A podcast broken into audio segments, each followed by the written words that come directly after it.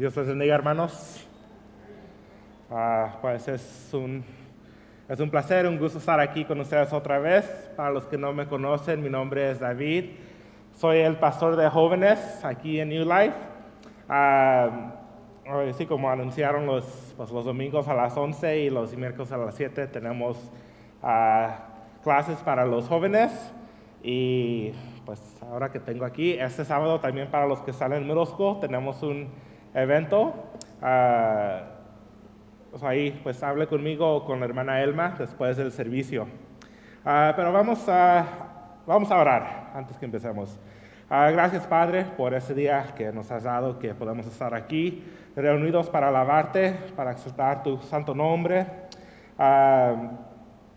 y sí, pedimos Señor que sea tu Espíritu Santo hablando que nos enseñe las cosas que tú quieres que nosotros aprendamos. En el nombre de Jesús, amén. Ah, sí, pues ahí en Mateo 12, ah, la señal de Jonás.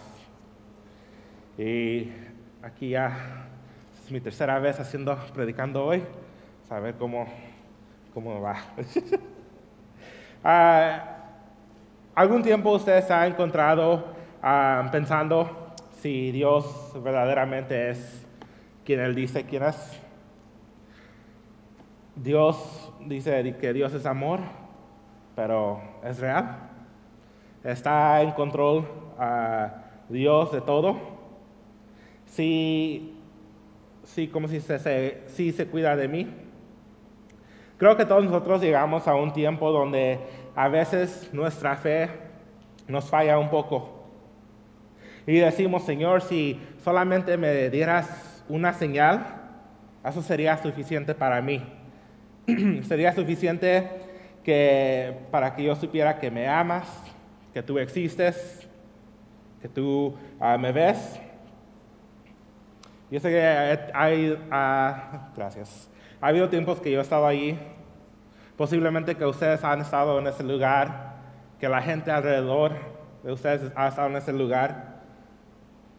Hemos visto ah, qué bueno Dios ha sido con nosotros tiempo tras tiempo, pero todavía dudamos y queremos ver una señal.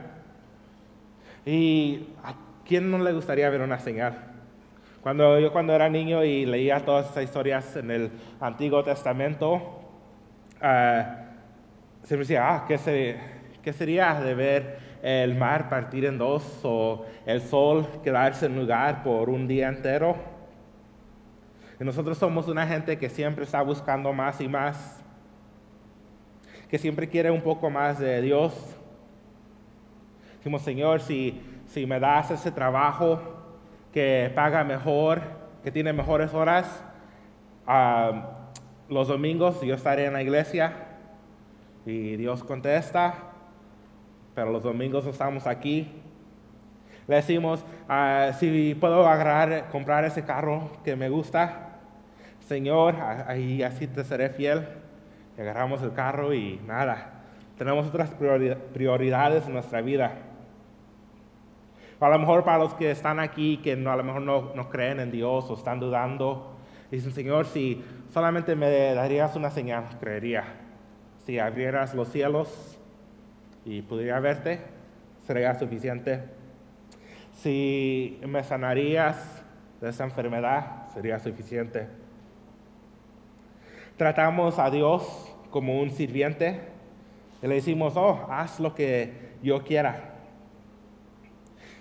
Pero no, no, no, tenemos una visión clara de quién Dios es en nuestra vida. Y así es con los fariseos aquí en este, ah, este pasaje.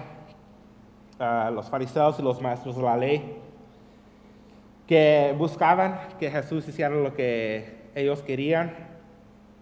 Pero vemos que Jesús no se somete a ellos en esa manera. Él hace su, ah, él hace lo que él vino a hacer, pero también les promete una señal que les dará, uh, ¿cómo se dice? La eh, proof, la prueba, la prueba de quién él es.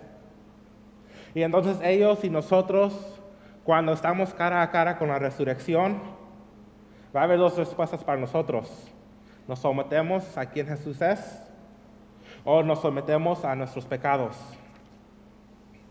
el pasaje empieza con los fariseos y los maestros de la ley viniendo a Jesús y le preguntan por una señal. Nomás una señal milagrosa. Y eso me parece algo, una pregunta inocente. Pues a lo mejor los fariseos nomás quieren saber quién es Jesús. Quieren ver estos milagros que Jesús ha estado hecho, ha estado haciendo. Pero si han ah, estado aquí por las semanas pasadas, esta escena no es el principio de algo nuevo, es una continuación de lo que ha estado pasando. Jesús sanó a un hombre que estaba endemoniado. Inmediatamente los fariseos se burlaron, burlaron, burlaron, de él.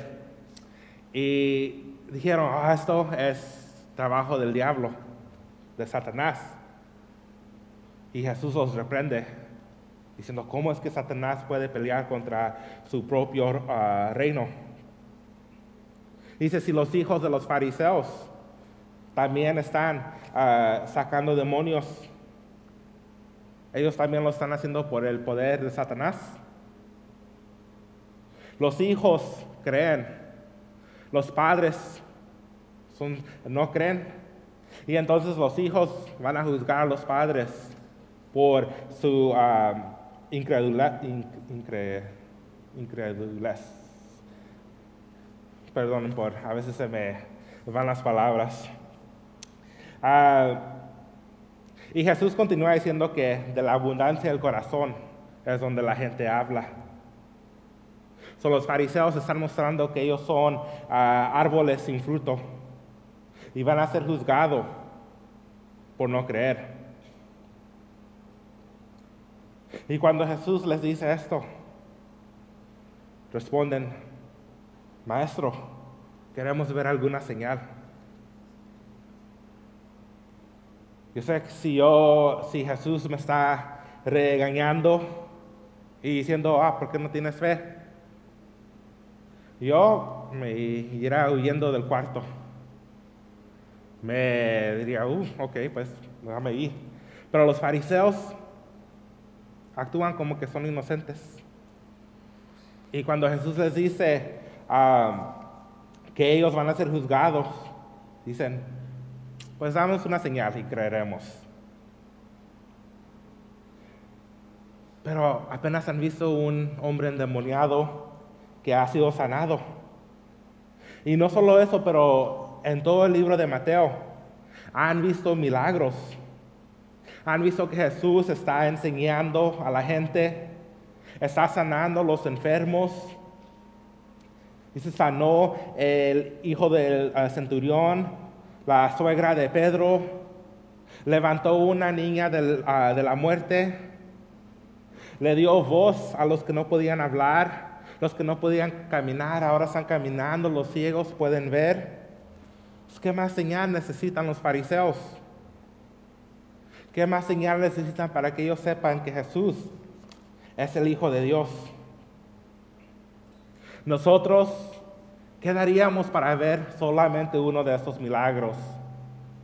De ver uno enfrente de nosotros. Pero los fariseos y los maestros de la ley han visto tiempo tras tiempo el poder de Dios y todavía no creen. Sus corazones ah, son endurecidos. Entonces cuando vienen a preguntarle a Jesús por una señal, no vienen como ah, hombres que dicen, creo, pero ayuda mi ah, incredulidad. Vienen vienen como hombres que quieren engañar, que quieren controlar a Jesús. Pero Jesús conoce sus corazones, conoce lo que está dentro de ellos. Y les dice, esta generación, esta malvada y adúltera, pide una señal milagrosa, pero no se le dará más señal que la del profeta Jonás. Jesús los está condenando. Y esto se trae a la mente Moisés hablando de su generación en Deuteronomio 32.5. Dice que ellos son, dice Moisés, que los israelitas ya no son los hijos de Dios, porque son una generación malvada y adúltera también. Jesús conoce los corazones de los fariseos. En su vida ellos ya han visto más milagros que cualquier otra generación. Eh, los israelitas que salieron de Egipto también eran una generación que vieron ah, grandes milagros, que vieron cómo Dios los salvó de Egipto, el mar partir en, Dios, en dos, el monte Sinaí temblando con el poder de Dios. Pero esa generación murió antes de llegar a la tierra prometida, porque sus corazones eran duros. Jesús conoce que nosotros podemos ver señales y todavía no creer. Le pasó a la generación de Moisés y ahora le está pasando a esta generación frente de él. Se no les dará señal menos la del profeta Jonás. así como tres días y tres noches estuvo Jonás en el vientre de un gran pez, también tres días y tres noches estará el Hijo del Hombre en las entrañas de la tierra. Jesús les responde y si ustedes ven cómo Jesús usualmente responde a los fariseos, contesta, pero también ah, hay significado más, ah, más de lo que uno ve.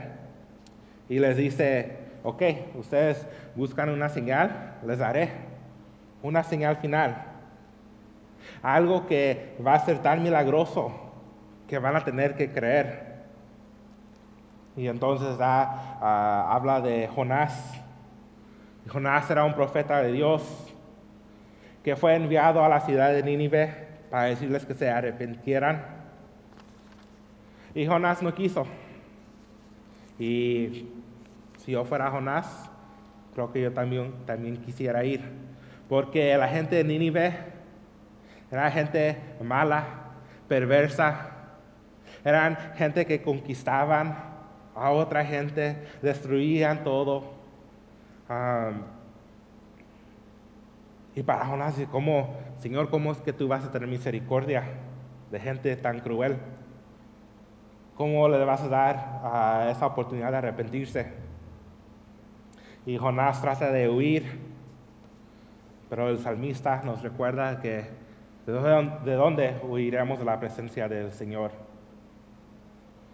So, Jonás uh, continúa la historia. Jonás es estirado en el mar y un gran pez lo viene, se lo come y ahí está por tres días y tres noches.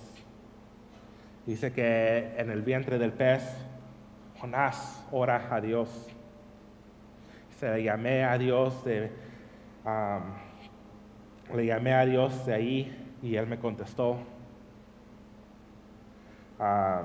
Clamé y, oyó, y él oyó mi voz. Jonás estaba como muerto en el pez. Pero el Señor lo trajo para atrás y Jonás ah, pudo ah, cumplir su misión. Entonces dice Jesús que él también va a tener una, experiencia similar. Como Jonás fue, uh, ¿cómo se dice?, dentro de las aguas, ahora Jesús va a ir dentro de la tierra. Y esa será la señal de Jonás a esta generación.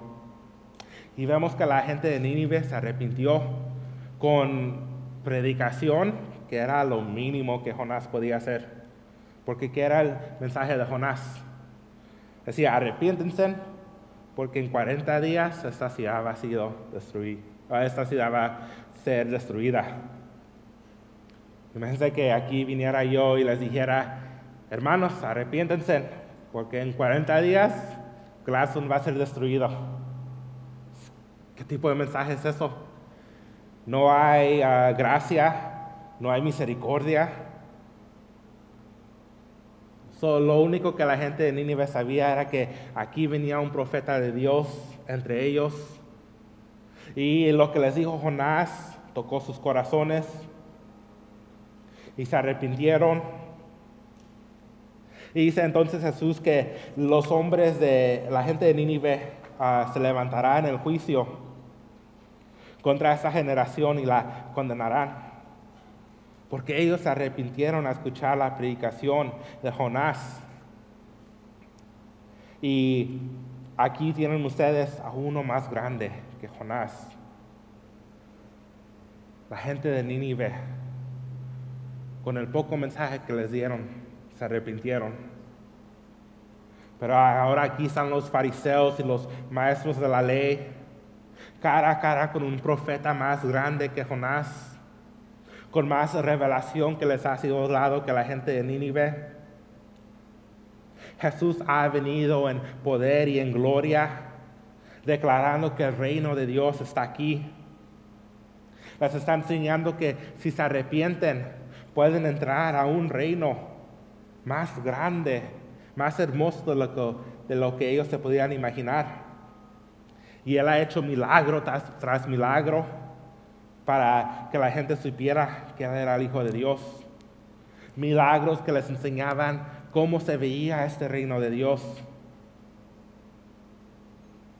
Un, reino donde, donde los que están, a los más pobres, los que son despreciados por esta sociedad, están traídos adentro. Un reino donde los que están enfermos, los que están muriendo, reciben su sanidad. Donde la justicia ah, siempre gana y conociendo todo esto, teniendo esas enseñanzas de Jesús, los fariseos todavía no quieren ah, creer. Están viendo aquí a alguien más grande que Jonás, el profeta mayor que Moisés, que había sido profetizado. Y dice, no, no tengo interés. La gente de Nínive con menos enseñanza, con menos revelación creyeron. Y entonces los fariseos y los maestros de la ley se están condenando a sí mismos por no creer.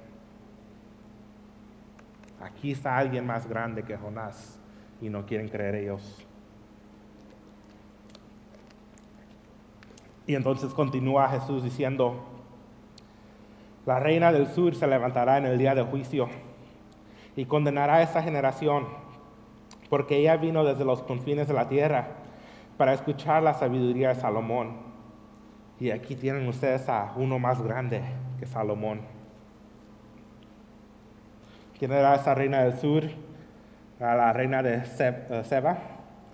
En Primera de Reyes 10 vemos su historia, que ella escuchó de la fama de Salomón, de su sabiduría, de su relación con su Dios. Y ella vino y le preguntó muchas preguntas. dice, probó su, ah, puso a prueba su sabiduría. Y Salomón respondió. Y entonces su respuesta de esa reina es que ella bendice a Salomón y, y al Dios que le sirve. Ella entiende que ese Dios de los israelitas es el quien le ha dado la sabiduría a Salomón. Sabiduría que nunca había antes y nadie ha sido tan sabio desde ese tiempo. Y entonces esta reina también se ah, levantará en juicio contra los fariseos. Los mismos fariseos que supuestamente conocían la ley, que conocían la sabiduría de las escrituras los que se veían como los hijos escogidos de Abraham y que conocían todo. Y Jesús le dice, no, esa, reina los va a condenar a ustedes. Una mujer ah, de los gentiles que tenía menos conocimiento de Dios que a sus fariseos. Lo único que escuchó era que había un rey con mucha sabiduría. Y ella hizo... Una jornada Dicen que era de mil millas para llegar.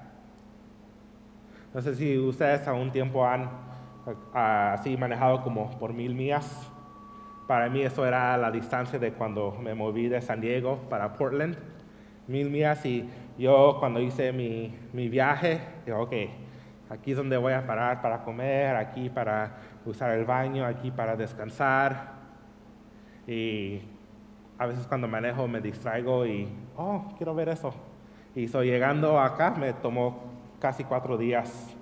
Uh, ella era como mismo distancia que la reina, pero ella no tenía carro, tenía sus uh, camellos, uh, tenía gente que venía con ella, su guardia, tenía oro, tenía todas cosas que, regalos para traer. Entonces eso no iba a ser una jornada fácil, pero ella lo hizo porque quería escuchar la sabiduría de Salomón. Los fariseos tienen una mayor sabiduría enfrente de ellos. Tienen aquel que el libro de Proverbios le llama sabiduría. Aquel quien conoce el corazón del Padre, porque él ha estado con el Padre desde la eternidad. Y ellos no tenían que ir mil millas para escuchar esa sabiduría. Él vino directamente a ellos y les enseñó. Y todavía no creyeron. Han desechado la sabiduría y el profeta más grande. Sus corazones están llenos de maldad. Y solo cuando vienen a Él, solo piensan, oh, ¿cómo los que ah, podemos ah, mostrar que Él no es quien dice quién es. Por eso es que Marcos 3:5 dice que Jesús se enojó con la, dureza de su corazón. Enfrente de él estaban los hombres que deberían haber reconocido quién era, que era el Mesías. Que esos hombres ah, deberían haber sido los primeros para darle la bienvenida, para darle el honor. Pero sus corazones están endurecidos. Han visto señal tras señal y todavía no creen. Hasta le preguntan por una más señal. Jesús les responde, ok, una más señal. Y esta va a ser la señal de su muerte y su resurrección. Así como Jonás estuvo en el vientre del pez, del pez por tres días y tres noches, sí, el Hijo del Hombre estará dentro de la tierra por tres días y tres noches. Y como Jonás recibió nueva vida cuando fue vomitado por el pez, Jesús será resucitado por el poder del Espíritu Santo. Entonces la resurrección es la señal final que Jesús nos da a todos que dudamos quién es Él. Él no ah, hace lo que nosotros queramos, el momento que queramos, pero nos apunta a una señal final. Nos dice, fariseos, ustedes quieren una señal más, se las daré. Y pero esa señal no, no va a ser ahorita cuando ustedes están pidiendo, pero les voy a profetizar que mi cuerpo estará a la tumba por tres días y tres noches y después de esto resucitaré. Esa será la señal final, que los fariseos van a ver la tumba vacía. No, no quieren creer que Jesús es el Hijo de Dios cuando Él está vivo. Está bien. Pero miren, cuando Él se muera, en tres días, vayan a la tumba y a ver qué está ahí. No van a encontrar nada. Pero Lucas 16:31 los recuerda que si no creen Moisés y los profetas, no van a creer a alguien que resucite de los muertos. So, la resurrección es esa señal ah, final ah, que nos es dado a todos nosotros, para quien Jesús es. Que Él es el que cumple las promesas del Antiguo Testamento él es ah, el Hijo profetizado que, ah, que derrotará a Satanás. Él es nuestro, nuestro sábado descanso, dice. El Hijo de David que reinará por siempre. El Hijo de Dios que fue enviado para salvarnos de nuestros pecados. Pero nada de esto es real si Jesús todavía está en la tumba. Dice Pablo, dice, si no hay resurrección de los de los muertos, entonces Cristo ah, no ha sido levantado. Y si Cristo no ha sido levantado, nuestra predicación es en vana y su fe es en vana.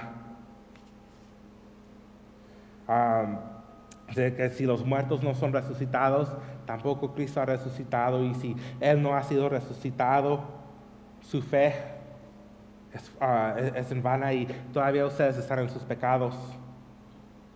Entonces aquellos que se han ah, dormido en Cristo, uh, se han perecido. Y si en esta vida nuestra única esperanza es en Cristo, pues nosotros somos la gente más despreciada en este mundo.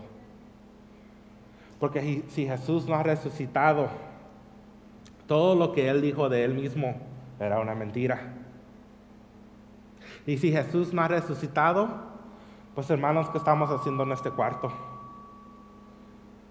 Mejor a que hacer lo que nos da la gana. Porque, quién sabe, mañana a lo mejor vamos a morir y entonces, pues, si no hay resurrección de la muerte, pues yo voy a ir y hacer lo que me da placer. Pero vemos que, que esa tumba está vacía. Si el cuerpo de Jesús pudiera haber sido ah, encontrado, los fariseos hubieran, traído ese cuerpo el momento que los discípulos empezaron a predicar de la resurrección. O como dicen algunos que, o oh, a lo mejor los discípulos tomaron el cuerpo y lo escondieron. Pero si eso es real, ¿No creen que dentro de esos 120 que habían hechos, que algunos de ellos bajo tortura, uh, torture, uh, hubieran dicho, oh, acá está el cuerpo, todo esto era mentira? No, la iglesia, la iglesia, la iglesia en el libro de Hechos, esa gente se murió por lo que ellos sabían era la verdad. Ellos sabían que Jesús había resucitado que la tumba estaba vacía, que Jesús desde el cielo está reinando como rey. Entonces la resurrección, ah, como dice, nos muestra que todo lo que Jesús dijo era verdad, que Él era el hijo de David, que se sentaría en el trono para siempre, que era la simiente de Abraham, que por e, medio de Él todas las naciones iban a ser ah, bendecidas. Y es lo que vemos aquí. Nosotros, como dicen, no, no somos judíos, no somos allá del Medio Oriente, pero porque Jesús ha resucitado, ese mensaje ha ido a los fines del mundo y ha llegado a nuestros corazones. Y aquí vamos, como dice, voy a, voy a leer un poco más, ah, porque esto, esto ah, finaliza lo que Jesús está diciendo. Um, versículos 43 a 45. Dice, cuando un espíritu maligno sale de una persona, va por lugares áridos buscando descanso sin encontrarlo. Entonces dice, volveré a la casa de donde salí. Cuando llega, la encuentra desocupada, barrida y arreglada. Luego va y trae a otros siete espíritus más malvados que él y entran a vivir ahí. Así que el estado postrero de aquella persona resulta peor que el primero. Así le pasará también a esta generación malvada. Y entonces aquí estamos escuchando que Jesús está hablando de, ok, ustedes no creen, ahora la gente de Nínive, la reina del sur, los va a juzgar. Y de repente empieza a hablar de espíritus y casas y Jesús, ¿de qué estás hablando? Estabas en otra, otra cosa. Pero todavía lo conecta porque dice, ah, termina el versículo 45, así le pasará también a esta generación malvada. Conectando a quién es esta generación malvada, los que buscan la señal. Sabemos que Jesús ha venido en poder y en gloria, hablando como uno que tiene autoridad. Y en su misión, ahí, en sus como tres años que tuvo aquí, está empezando a derrotar a Satanás.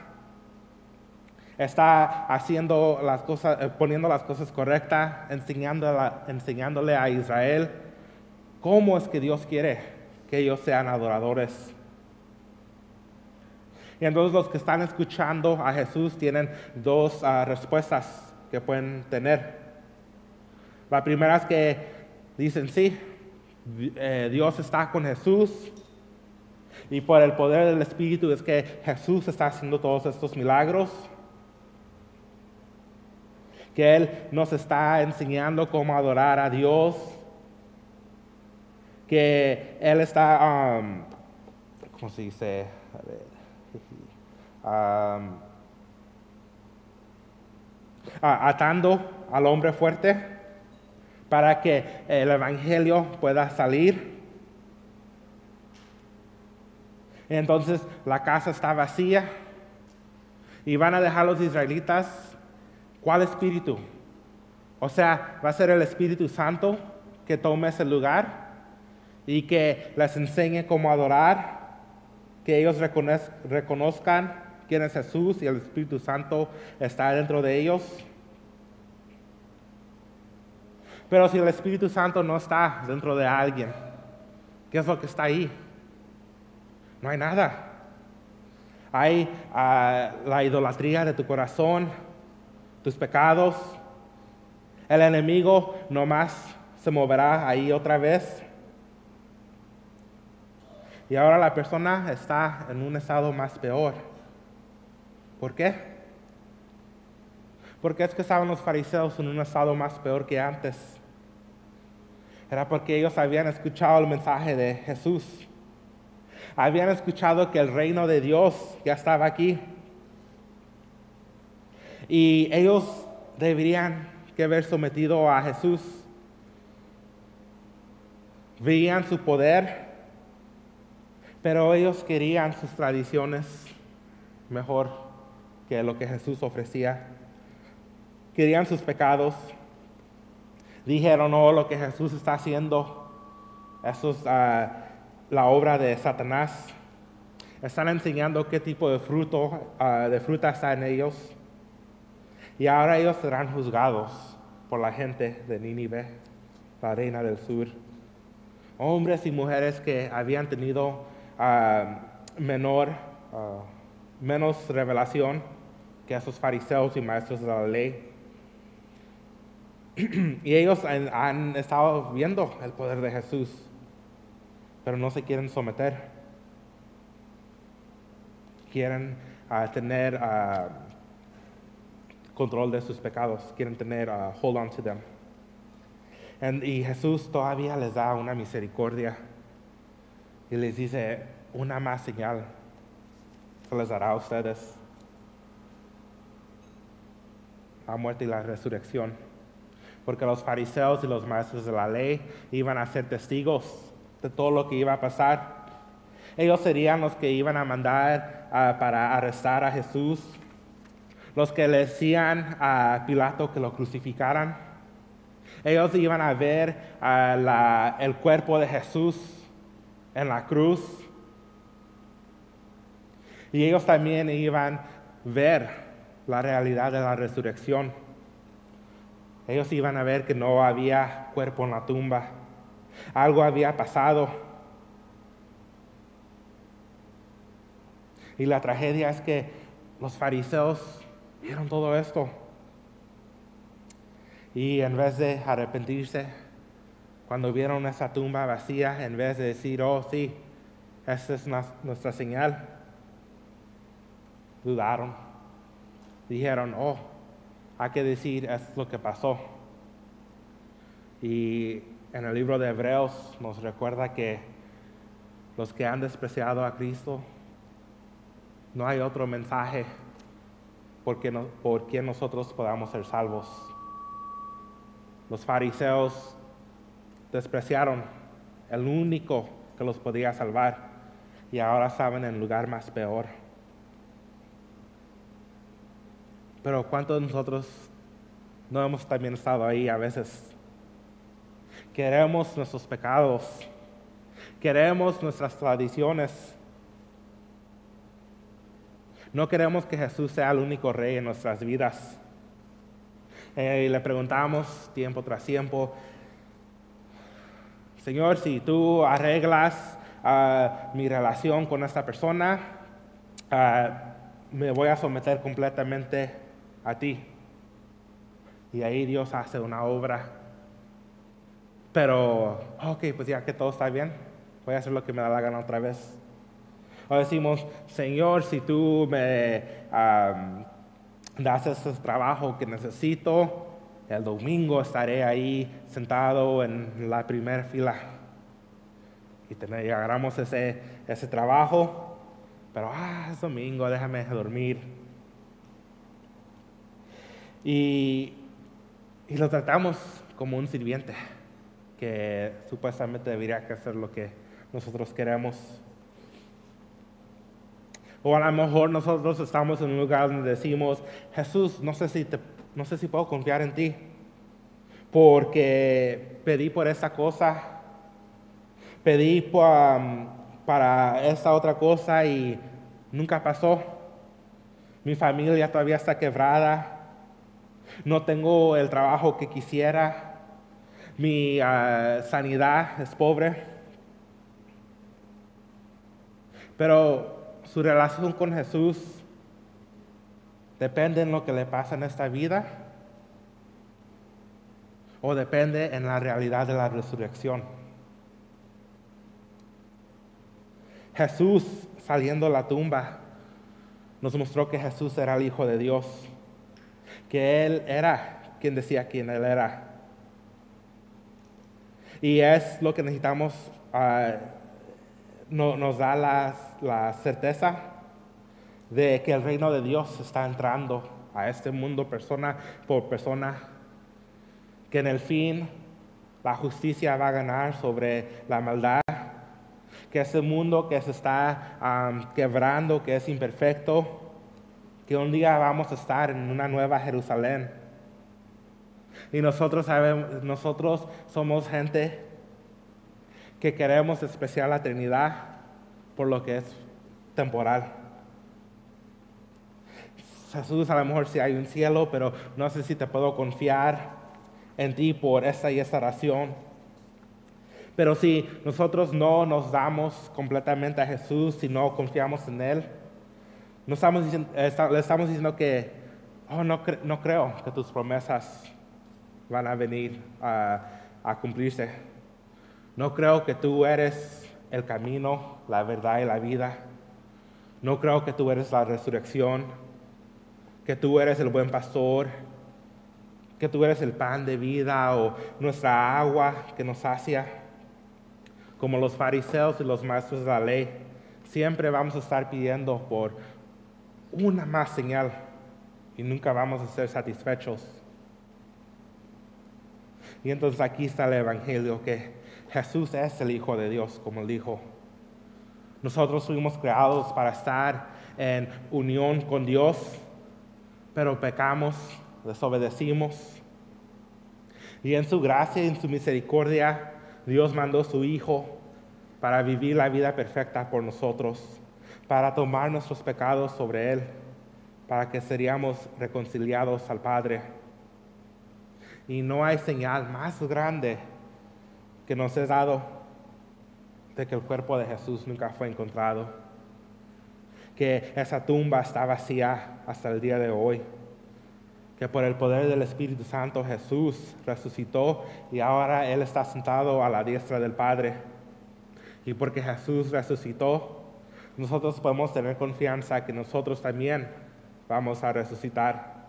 Tenemos, ah, podemos tener la confianza de que nuestros pecados han sido borrados, la confianza de ah, ir a nuestro Padre que está sentado en su trono y hablar directamente con Él. Y a lo mejor dices, es que no es tan simple, no sabes lo que ha pasado en mi vida. Me gustaría hablar con usted, Pastor Adolfo, me gustaría hablar con usted. Si está en un lugar donde dice, no sé si puedo creer completamente en Jesús, tengo mis dudas. Para aquí estamos los pastores, para ayudar, para hablar con ustedes. Pero todos nosotros en un tiempo vamos a venir cara a cara con la, con la, realidad de la resurrección. Y cuando veamos que esa tumba está vacía, vamos a tener una de dos respuestas. Vamos a creer que Jesús es rey y nos sometemos a Él. O nos vamos a quedar en nuestros pecados y déjame decirles que este no es un lugar donde usted quiere estar.